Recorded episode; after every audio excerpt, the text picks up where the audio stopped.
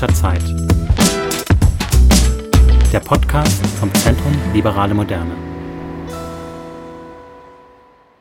Hallo und herzlich willkommen zur ersten Ausgabe unseres Podcasts. Mein Name ist Reinhard Mante, ich bin wissenschaftlicher Mitarbeiter am Zentrum Liberale Moderne und führe heute durch die allererste Folge unseres Podcasts und freue mich natürlich sehr.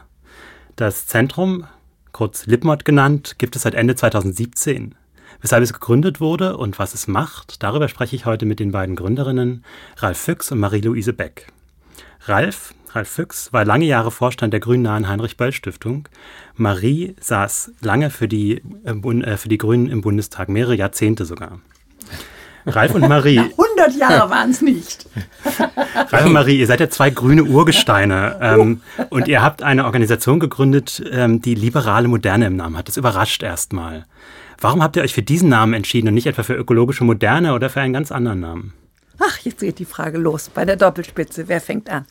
Also, ich hätte das vor 30 Jahren nicht gemacht und habe aber in diesen 30 Jahren so stark erfahren, dass Freiheit, Menschenrechte, das Recht vor Gericht zu gehen und die Chance zu haben, Recht zu bekommen, anders sein zu dürfen, dass das alles ein unglaublich hoher Wert ist für eine Zivilisation, für das Leben im Alltag. Und äh, deswegen ist für mich der Begriff der liberalen Demokratie inzwischen sehr wichtig geworden. Und ich habe in den letzten 15 Jahren sehr, sehr viel in Russland gearbeitet. Mhm. Und dort lernt man was Freiheit und Liberalität bedeutet. Liberale Moderne ist ja noch ein Tick mehr als liberale Demokratie. Ja, also Grunde wissen wir alle, was wir unter liberale Demokratie verstehen. Gewaltenteilung, politischer Pluralismus, Parlamentarismus, unabhängige Presse, freie Meinungsäußerung und das Recht, verschieden zu sein. Liberale Moderne, das ist noch auch eine Idee von Fortschritt, basierend auf Wissenschaft, Forschung, technologische Innovation. Und es hat auch ein Element, was zwischen uns auch mal immer wieder in der Diskussion ist, nämlich fortschreitende Individualisierung. Ja, also das individuelle Selbstbestimmung ähm, die in einem Spannung steht natürlich mit Solidarität und mit sagen, Gemeinsamkeit, mit kollektivem Handeln. Und diese Vorstellung von, von liberale Moderne, die im Grunde zurückgeht auf die Aufklärung, auf die ganzen Entwicklungen der letzten 200 Jahre, äh, die steht zunehmend unter Beschuss, von innen und von außen. Und das war für uns ja der konkrete Anlass. Ja, mal, okay, Marie-Louise ist aus dem Bundestag raus und ich bin aus der Böll-Stiftung raus. Also stellte sich die Frage, was tun?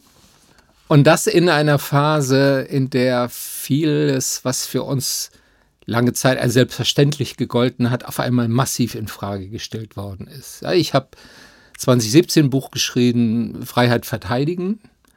Das war noch vor der Wahl von Trump und vor dem Brexit. Und seitdem sind die Einschläge eigentlich immer näher gekommen mit Ungarn und der autoritären Entwicklung in Polen, in der EU und dem Aufstieg von rechtspopulistischen Bewegungen, Parteien in ganz Europa, aber eben auch mit der Herausforderung durch autoritäre Mächte, die sich inzwischen als Gegenmodell zur liberalen Moderne verstehen. An der Spitze China, China ist heute der Vorreiter von, könnte sagen, einer autoritären Moderne, sogar einer autoritären Hypermoderne, technologisch ganz vorne mit, aber mit dem Versprechen auf Wohlstand und Stabilität ohne Demokratie. Und das ist eine Zeit, in der man sich wieder engagieren muss für die fundamentalen Grundsätze ja, von Freiheit und Rechtsstaatlichkeit und Demokratie. Marie, du möchtest noch was ergänzen? ja, ich habe ja schon gesagt, ich hätte vor 30 Jahren diesen Namen nicht gewählt, auch aus anderen Gründen. Ich bin eigentlich vor ja sogar 40 Jahren die grüne Klassikerin gewesen, Lehrerin in einem baden-württembergischen Städtchen. Ich habe auf dem Land gelebt, ich habe das Brot selber gebacken, ich konnte mit sieben verschiedenen Farben stricken, ich konnte Wolle äh, mit Pflanzenfarben färben, äh, ich habe fromm gelesen und das Konsum nicht glücklich macht und äh, dass die Erde keinen Notausgang hat und würde schon sagen, dass ich zumindest kein Gespür dafür hatte, dass in diesen Vorstellungen, die zum Teil eben doch romantisch waren, auch antimoderne Elemente drin waren. Das haben wir, glaube ich, erst im Laufe der letzten Jahre innerhalb der grünen Auseinandersetzung äh, gelernt.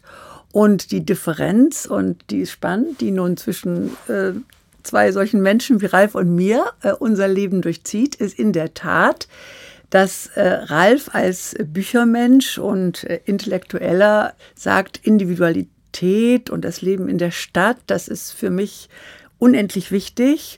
Und ich sage, und wo ist die Gemeinschaft? Und die Städte bedeuten doch, dass die Menschen einsam sind. Und Berlin hat 50 Prozent Ein-Personenhaushalte.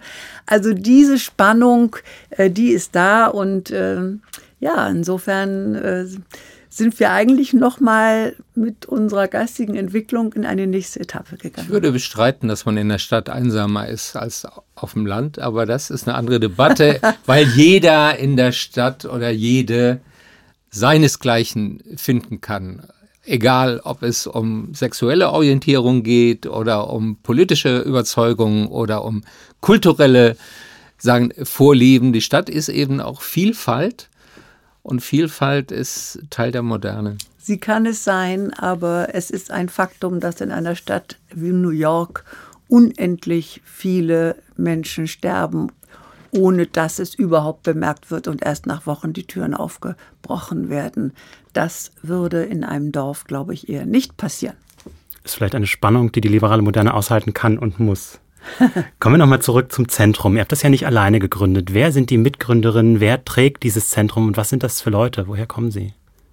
Das war und ist eine sehr bunte Mischung. Wir sind äh, zurzeit zwölf Gesellschafterinnen und Gesellschafter parteiübergreifend. Ähm, da gibt es einige mit politischer Vergangenheit, wie Gerd Weißkirchen, der war Außenpolitiker, Menschenrechtler für die SPD, sagen im Bundestag. Ähm, Sabine Leuthäuser-Schnarrenberger, ehemalige Justizministerin, die zur FDP gehört. Äh, Karin Prien, aktuelle Bildungsministerin für die Union in Schleswig-Holstein, aber auch Oldies but Goodies wie John Kornblum, den ehemaligen amerikanischen Botschafter äh, in Deutschland, ähm, oder Deidre Berger, die Direktorin des American Jewish Committee in St. Berlin war. Also ist eine sehr pluralistische Gruppe von äh, Personen, äh, die uns auch viel Freiheit lassen und das Projekt mit Wohlwollen begleiten und die uns natürlich auch Freiheit geben. Das Leben in Parteien ist nicht immer vergnüglich, das mhm. äh, weiß jeder. Trotzdem gehört es dazu. Und äh, wir haben 40 Jahre lang fast jeden Tag irgendwie mit den Grünen zu tun gehabt oder sie mit uns. Das ist so und das bleibt so, aber natürlich haben wir mit dem Älterwerden erfahren, dass eben nicht nur wir Grünen die guten Ideen haben und die guten sind, sondern dass es tatsächlich auch bei den anderen sogar ein paar gute gibt. Und so frei zu sein, äh, sich bewegen zu können und die zusammenzubringen, die auch verstehen die Zugespitztheit, von der Ralf eben gesprochen hat, dass wirklich an den festen unserer freien Gesellschaften ordentlich gesägt wird. Festen gesägt, weiß ich nicht, an den Beinen wird gesägt, an den Festen wird gerüttelt, glaube ich. Aber das ist schön und ähm, ja, das, es ist einfach schön, auch sich selbst einzugestehen, dass Lager eigentlich gar nicht so festgefügt sind, dass man sich vielleicht sogar vom Lagerdenken ein Stück verabschieden sollte, dass das gut tut, nicht nur den anderen, sondern auch dem eigenen Kopf. Und das macht Freude. Es gab ja viele, die bisschen naserümpfend gesagt haben, was macht ihr denn jetzt, Zentrum Liberale Moderne? Geht ihr jetzt zur FDP? Ähm, der Liberalismus ist eben kein Parteieigentum, sondern es gibt liberale, also Freigeister, Leute für die Freiheit einen großen Stellenwert hat in allen demokratischen Parteien. Und wir versuchen, sowas wie auch ein Sammelbecken zu sein und eine gemeinsame Plattform äh, für Menschen aus verschiedenen Parteifamilien oder solchen, die ganz unabhängig von Parteien sind, weil wir glauben, dass es einen dringenden Bedarf gibt, auch den Liberalismus neu zu denken. Und da wir ja nun aus einer Zeit kommen, die eher äh, nicht besonders liberal war, als wir studiert haben, Ende der 60er, Anfang der 70er Jahre. Und wo wir äh, es ja en vogue war, äh, eher zu verstecken, dass man aus dem Bürgertum kam, weil das Edle war die Arbeiterklasse.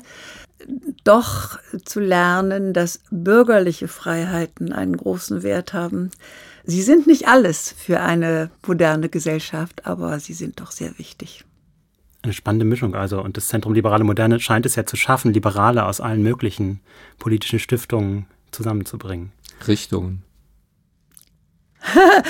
Stiftungen auch manchmal. Also wenn man jetzt mal einen großen Sprung macht, ich bin ja nach wie vor viel in der Ukraine unterwegs und für mich ist ein roter Faden in meinem Leben die Shoah und die Vernichtung des europäischen Judentums, auf die ich in der Ukraine auf Schritt und Tritt treffe. Das ist mir erst in den letzten Jahren bewusst geworden. Und da zum Beispiel, da gibt es eben eine große Einigkeit bei den politischen Stiftungen. Und das ist zum Beispiel etwas Wohltuendes, weil äh, wir dort erfahren, ja, es gibt bestimmte Punkte, in denen gibt es wirklich eine Grundfeste, auf der sich doch alle bewegen. Nun kann man die Freiheit ja an vielen Fronten auf viele Weisen verteidigen.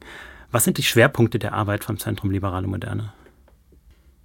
Das ist ein Mix aus gesellschaftspolitischen und internationalen Projekten. Von den internationalen hat Marie ja schon angefangen zu sprechen mit der Ukraine, die für uns wichtig ist, weil sie aus unserer Sicht gegenwärtig so eine entscheidende Nahtstelle ist für die Auseinandersetzung zwischen Demokratie und Autoritarismus in Europa und auch für die Frage, ob nicht die Grundsätze der europäischen Friedensordnung noch gelten. Gewaltverzicht, äh, Anerkennung der gleichen Souveränität aller Staaten oder ob wir zurückfallen in Großmachtpolitik, die sich an kein Völkerrecht mehr gebunden fühlt, wie das im Moment in Russland äh, der Fall ist. Und der zweite große Bereich, das sind gesellschaftspolitische Themen, die alle etwas mit Verteidigung und Erneuerung der liberalen Demokratie zu tun haben. Eines ist Sicherheit im Wandel, also die Frage, wie viel an Sicherungen braucht eine freiheitliche Gesellschaft, um sich auf das Risiko fundamentaler Veränderungen einzulassen. Dazu gehört auch, wie viel Sozialstaat ist nötig, die Bedeutung öffentlicher Güter, Bildung, Kindererziehung, Kultureinrichtungen, Gesundheitswesen, wie wir jetzt bei Corona sehen. Die Corona-Krise ist auch eine Wiederentdeckung der Bedeutung öffentlicher Institutionen. Und des Staates als solcher. Und des Staates. Ja, Daseinsvorsorge. Ja, genau, ja. Der, der diese grundlegenden Sicherheiten garantieren muss für eine freie Gesellschaft.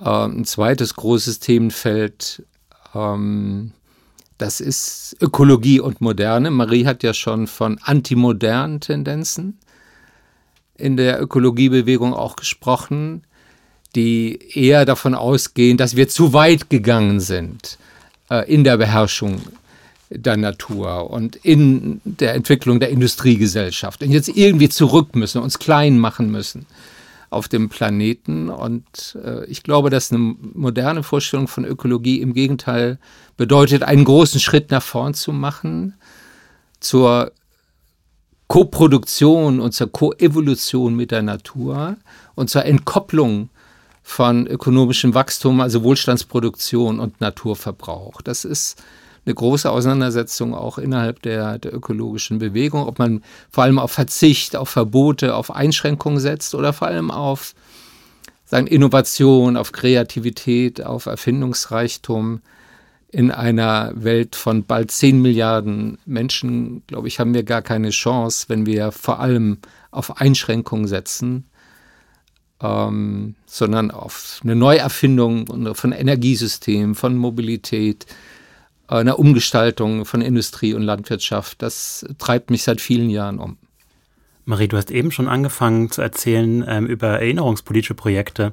Vielleicht kannst du einmal konkret erzählen, was, was macht ihr? Was, wie sieht euer Projekt aus? Was passiert?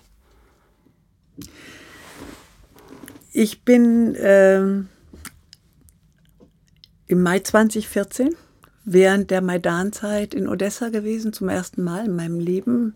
Da war die Stadt voller Angst, weil unklar war, ob nicht vielleicht von Transnistrien russische Truppen oder getarnte russische Truppen nach Odessa runterstoßen würden und die das Stadt ist abschneiden. Ein besetzter würden. Teil von Moldau. Ja. Und habe dort die alte Intelligenzia kennengelernt. Die ist eigentlich immer noch jüdisch, säkular jüdisch, die meisten. Aber Odessa war ja eine kosmopolitische jüdische Stadt. Und wir haben angefangen, äh, große Musikprojekte gemeinsam zu machen. Das hatte ich schon mal 30 Jahre früher gemacht in Bosnien. Auch ein für mich prägendes, äh, für mein Denken prägendes Erlebnis, der Krieg gegen Bosnien. Und erst bei einem sehr viel späteren Besuch habe ich durch Zufall in einem kleinen Museum in einem Hinterhof, das sich Holocaust-Museum äh, nennt, entdeckt, dass in Odessa 25.000 jüdische, zumeist Frauen und Kinder, in einer Nacht verbrannt worden sind. Es wird das kleine Babin genannt.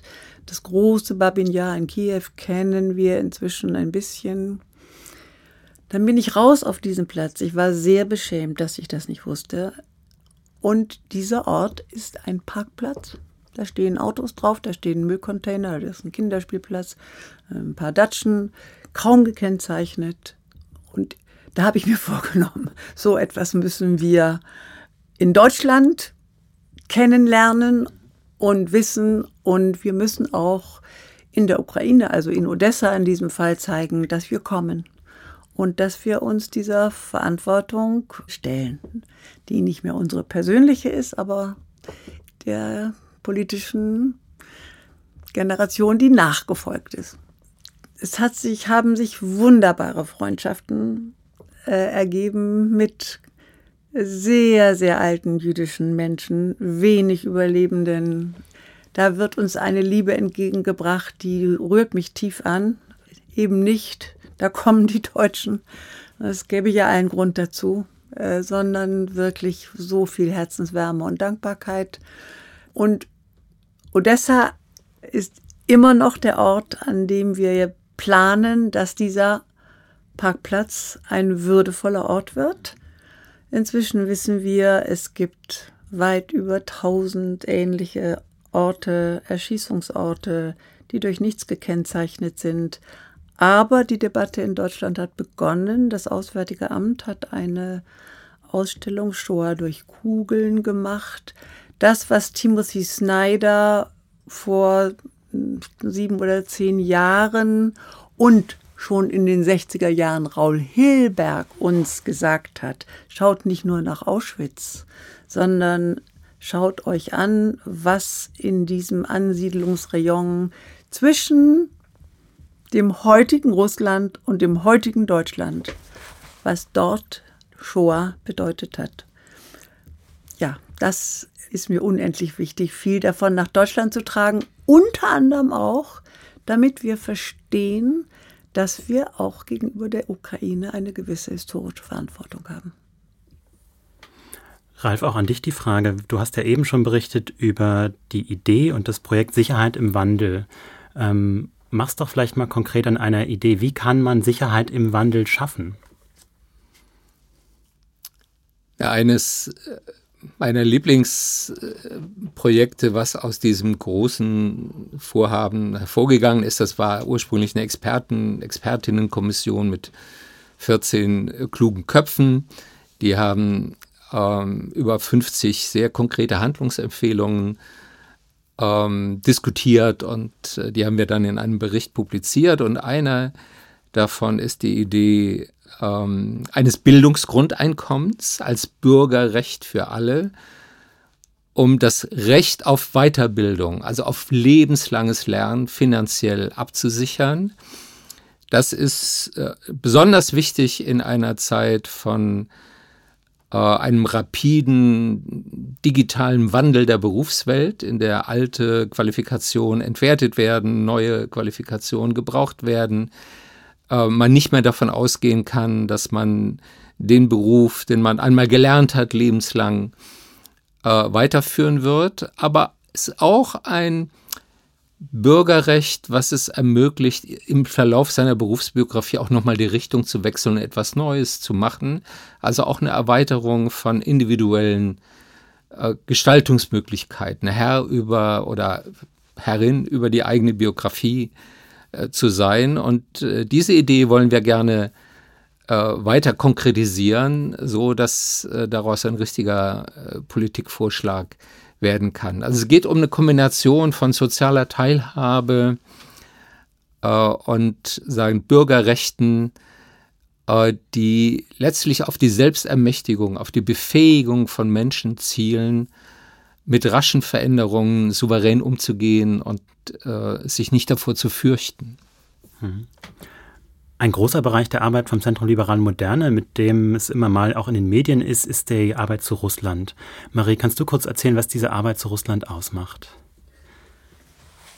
Die Arbeit zu Russland bedeutet vor allen Dingen, mit den Menschen zusammenzuarbeiten, die, obwohl ihre Arbeitsbedingungen und Möglichkeiten, sich zu artikulieren, mit ihren Bürgerrechten immer eingeschränkter werden, mit ihnen Kontakt zu halten und mit ihnen zusammen weiterzuarbeiten. Mich stört unendlich an der deutschen Debatte und übrigens unsere russischen Freunde auch, dass ja oft in Deutschland gesagt wird, also der Putin ist eigentlich ganz richtig für Russland. Die Russen können keine Demokratie. Und dann sagen unsere russischen Freunde, ach, das ist ja interessant, dass ihr mit diesem kolonialen Blick auf uns herabschaut. Wenn, und ich würde sagen, ja, wenn man das 1945 zu den Deutschen gesagt hätte, hätte es ja einen kleinen Grund dafür gegeben. Also, auch in Russland gibt es Menschen, die um Freiheiten kämpfen.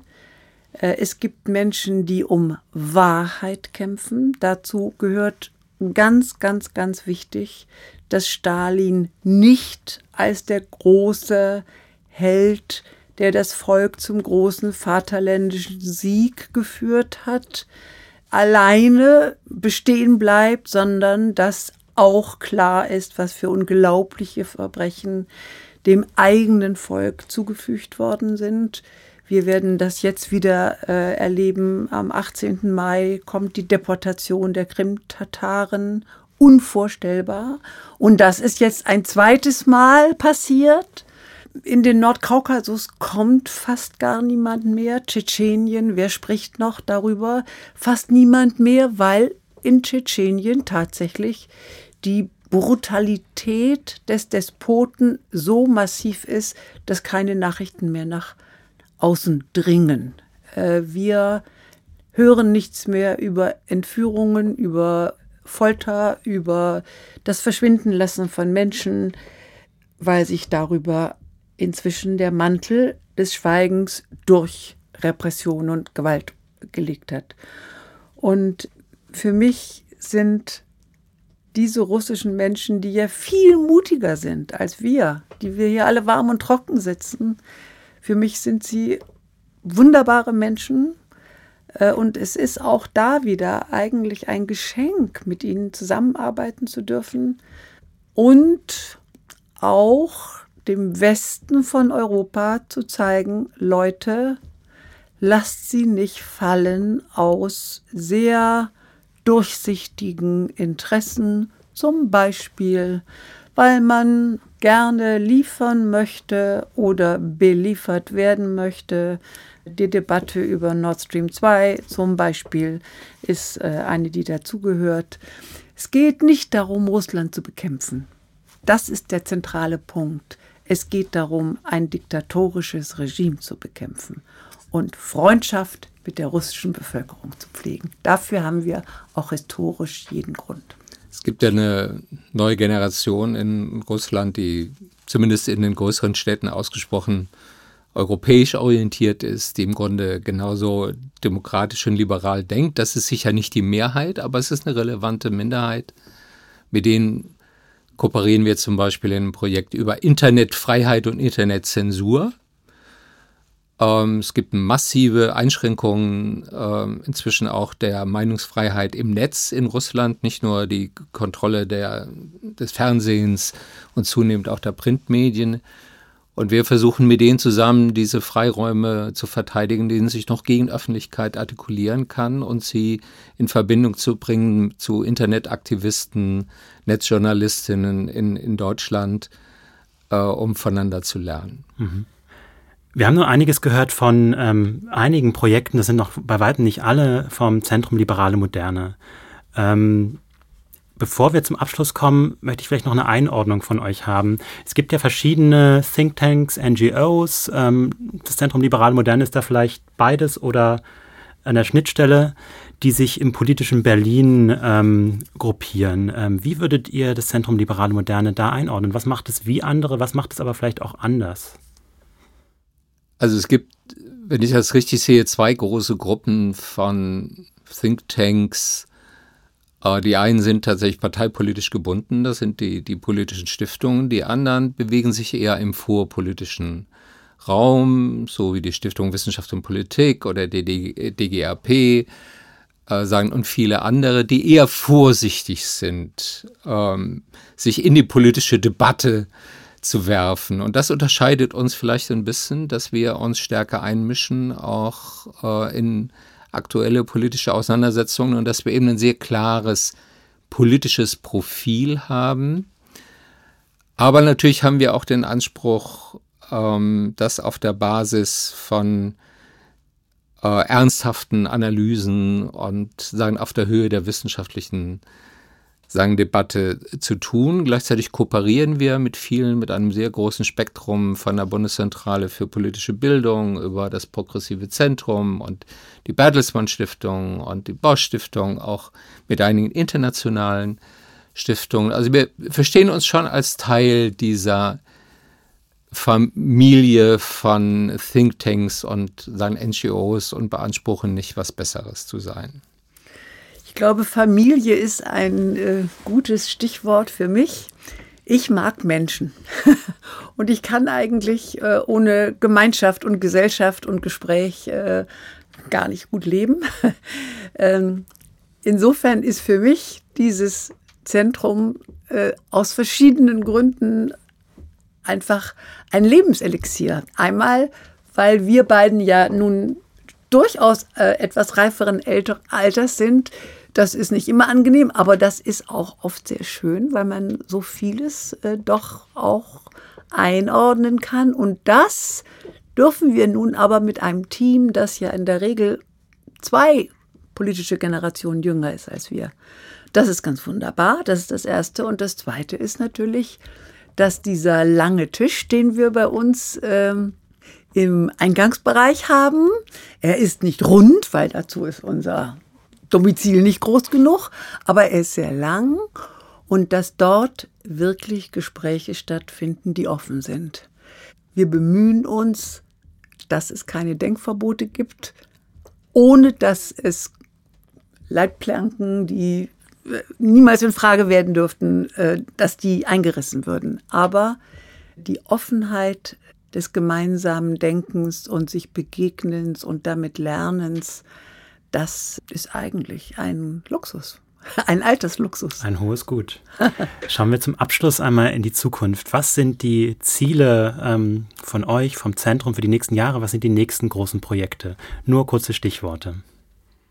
Wir haben jetzt, äh, sofern Covid-19 ist uns erlaubt, zwei größere Russland-Konferenzen vor der Brust. Eine ähm, eher außenpolitisch orientierte über das Verhältnis äh, Russland und der, Westen und eine zu Menschenrechten in Russland mit vielen Akteuren aus Russland selbst. Ähm, wir haben gerade begonnen, ein äh, sehr spannendes Projekt über die Zukunft der Luftfahrt. Also gibt es eine Alternative zwischen wir fliegen nicht mehr, bleiben zu Hause und ähm, weiter so mit äh, einem relativ äh, hohen Beitrag des Luftverkehrs zum Klimawandel. Also gibt es nachhaltiges Fliegen? Ist das eine Realutopie? Ähm, wir äh, wollen uns mit ähm, anderen Thinktanks im liberalen Spektrum stärker vernetzen äh, zu einer internationalen Diskussion Liberalismus neu denken, ähm, auch was ist falsch gelaufen, ja, also gab es zu wenig Beachtung für wachsende soziale Ungleichheit, zum Beispiel die Frage sozialer Teilhabe. Welche Antworten gibt es aus liberaler Perspektive auf Klimawandel und Globalisierung?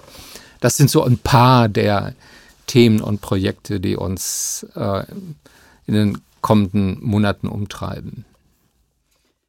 Ich habe einen Wunsch und der bedeutet Jalta überwinden.